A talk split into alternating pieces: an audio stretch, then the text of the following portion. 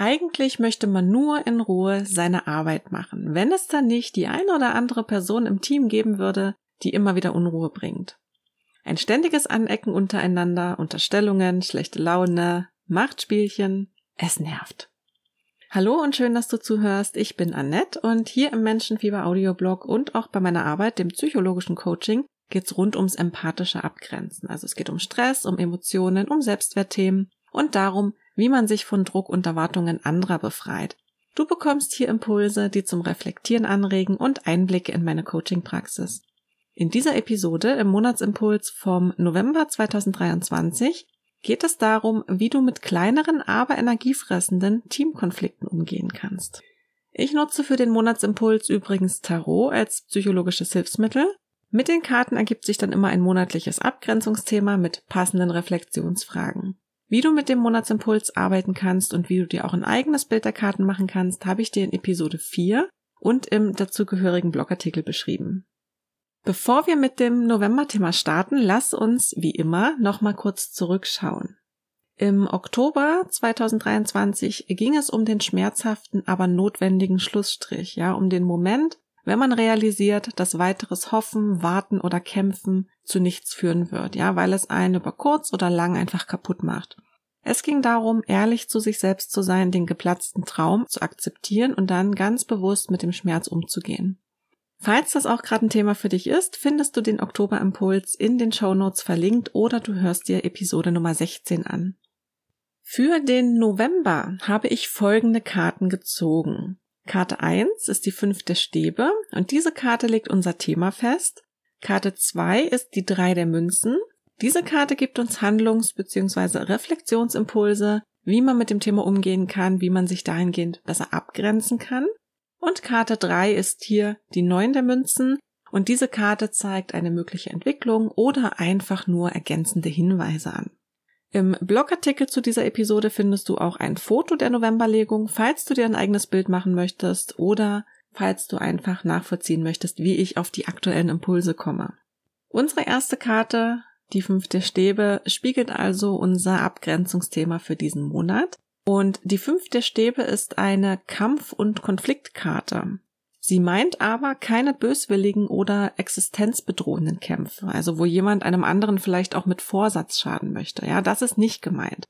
Sondern es geht hier mehr um den klassischen Wettbewerb, um kleinere Machtkämpfe, um alltägliche Probleme. Mal abgesehen von den Stöcken wirkt die Karte auf mich auch gar nicht sehr bedrohlich, nur ein bisschen wuselig. Es ist halt viel los auf dem Bild. Es wird in dem Gemenge aber niemand verletzt. Ja, der Fokus liegt bei diesem Kampf auf den Stäben, nicht auf den Menschen. Und ich deute das gerade so, dass was hier passiert eben nichts Persönliches ist. Also es geht um ganz natürliche Konflikte, die für eine gesunde Entwicklung auch notwendig sind. Und hier im Speziellen geht es um die berufliche Teamentwicklung, um berufliche Konflikte. Wenn du zu diesem Thema reflektieren möchtest, dann hol dir jetzt einen Zettel und einen Stift und notiere dir folgende Fragen oder lies sie im Blogartikel nach. Welcher Konflikt beschäftigt dich gerade oder auch welche zwischenmenschlichen Sachen nerven dich momentan an deinem Arbeitsplatz? Zweite Frage. Wie stehst du grundsätzlich zu Konflikten? Ja, versuchst du sie zu vermeiden? Hast du vielleicht sogar immer eine Lösung parat? Oder kannst du Konflikte auch gut aushalten und auch mal ungelöst stehen lassen? An welchen Gedanken, Emotionen und Körperempfindungen oder auch Verhaltensweisen machst du das fest, was du gerade beantwortet hast? Also was nimmst du während eines Konflikts wahr oder auch kurz danach? Unsere Karte 2 ist diesen Monat die drei der Münzen, ja, und diese Karte gibt uns Handlungsimpulse, wie wir mit einem solchen Konflikt umgehen können. Diese Karte konkretisiert auch die Art des Konfliktes, denn sie zeigt eine typische Arbeitssituation in einem Team, also eine Situation, die Teamwork braucht. Denn vom Auftrag über die Planung bis zur Umsetzung sind es verschiedene Stationen, die durchlaufen werden und die auch verschiedene Fähigkeiten erfordern.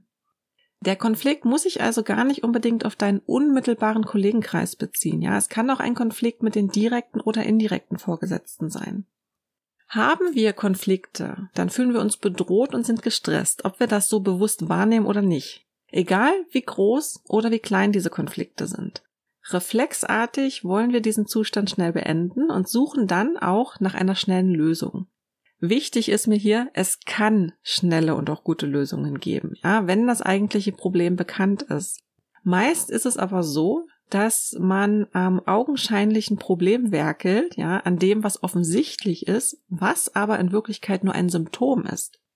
Das ist, als würdest du bei Kopfschmerzen zu einer Schmerztablette greifen. Diese Schmerztablette hilft dir wahrscheinlich, wenn du aber öfter Kopfschmerzen hast, ist diese Lösung nur kurzfristig. Eigentlich solltest du lieber die Ursachen rausfinden, denn der Schmerz wird zurückkommen, vielleicht sogar schlimmer als vorher. Ja, und das kann eben auch bei Konflikten passieren, dass die sich verstärken oder verschleppen. Und dann wird es manchmal schwierig, die eigentliche Ursache noch rauszufinden. Da kommen wir aber schon zur nächsten Hürde, denn nach der Ursache zu schauen ist meist mit Arbeit verbunden und die kann sich stellenweise wirklich unangenehm anfühlen. Es braucht Erkenntnis, Einsicht und auch ein Ändern der Gewohnheiten. Dazu ist nicht immer jeder bereit. Das kann verschiedene Gründe haben, die wir auch erstmal gar nicht kennen. Deswegen sollten wir uns hier mit unseren Urteilen auch immer ein bisschen zurückhalten. Grundsätzlich sind ja Konflikte ein Versuch, Werte zu verteidigen oder Werte einzufordern, ja, also Dinge, die einem wichtig sind.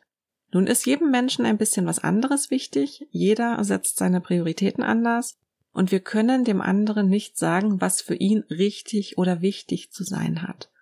Wir können immer nur schauen, was wir selbst tun können, um zur Lösung des Konfliktes beizusteuern. Und das Erste, was du tun kannst, ist dir bewusst zu machen, dass es eben um bedrohte Werte geht und nicht um dich persönlich. Was nicht heißt, dass du dir alles gefallen lassen musst. Die Situation kann sich aber schon allein dadurch etwas entspannen, indem du eine gute Absicht unterstellst, ja, auch wenn diese gute Absicht vielleicht gerade noch nicht erkennbar ist. Außerdem ist es auch immer hilfreich, seine eigenen Werte zu kennen und auch immer mal wieder zu prüfen, ob sie sich vielleicht verändert haben.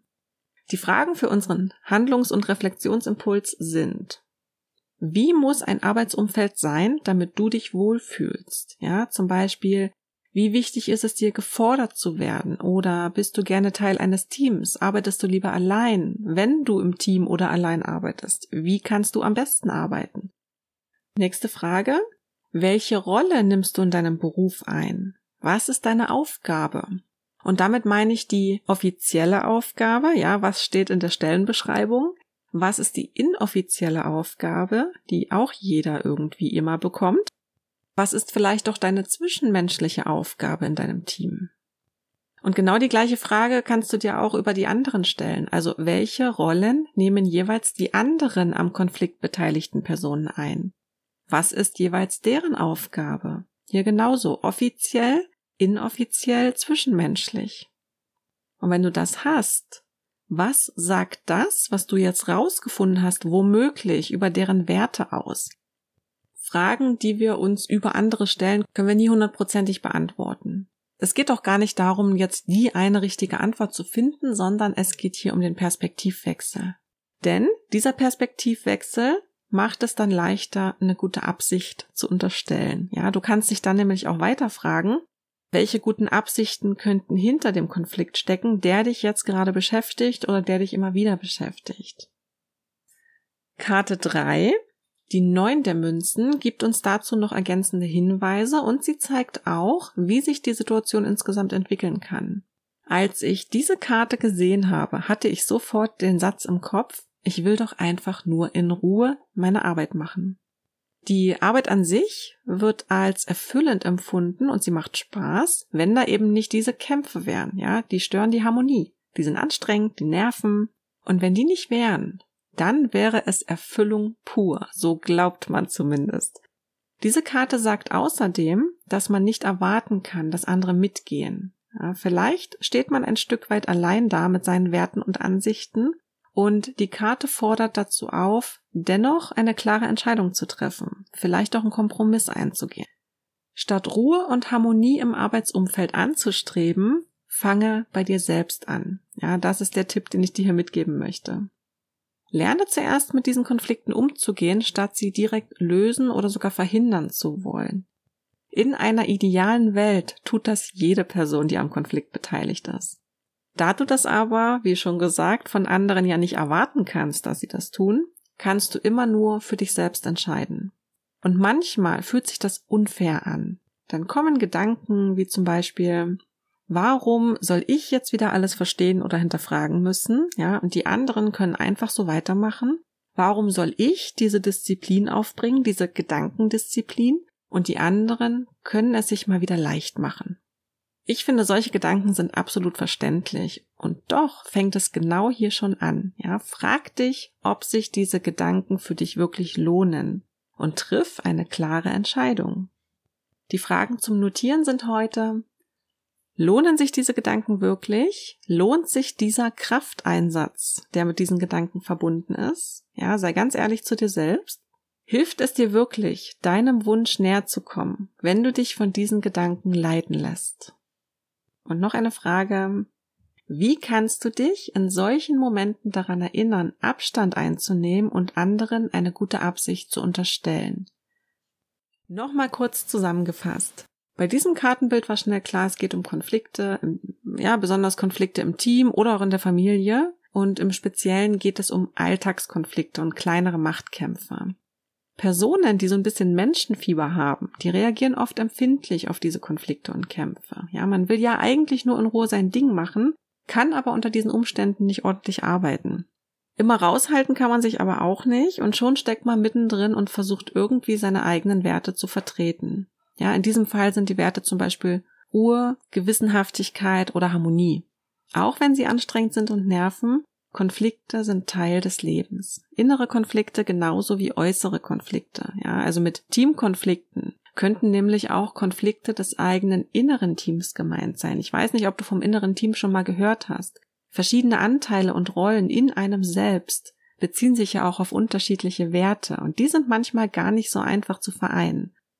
Bevor der Konflikt gelöst werden kann, muss man ihn aber annehmen man muss für einen Moment aushalten können, dass es gerade noch keine Lösung gibt. Und das ist wirklich schwierig manchmal.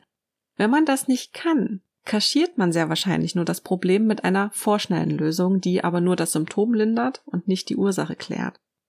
Was immer sofort helfen kann, unterstelle den Konfliktbeteiligten gute Absichten, auch wenn du nicht direkt eine Idee davon hast, was das für gute Absichten sein könnten.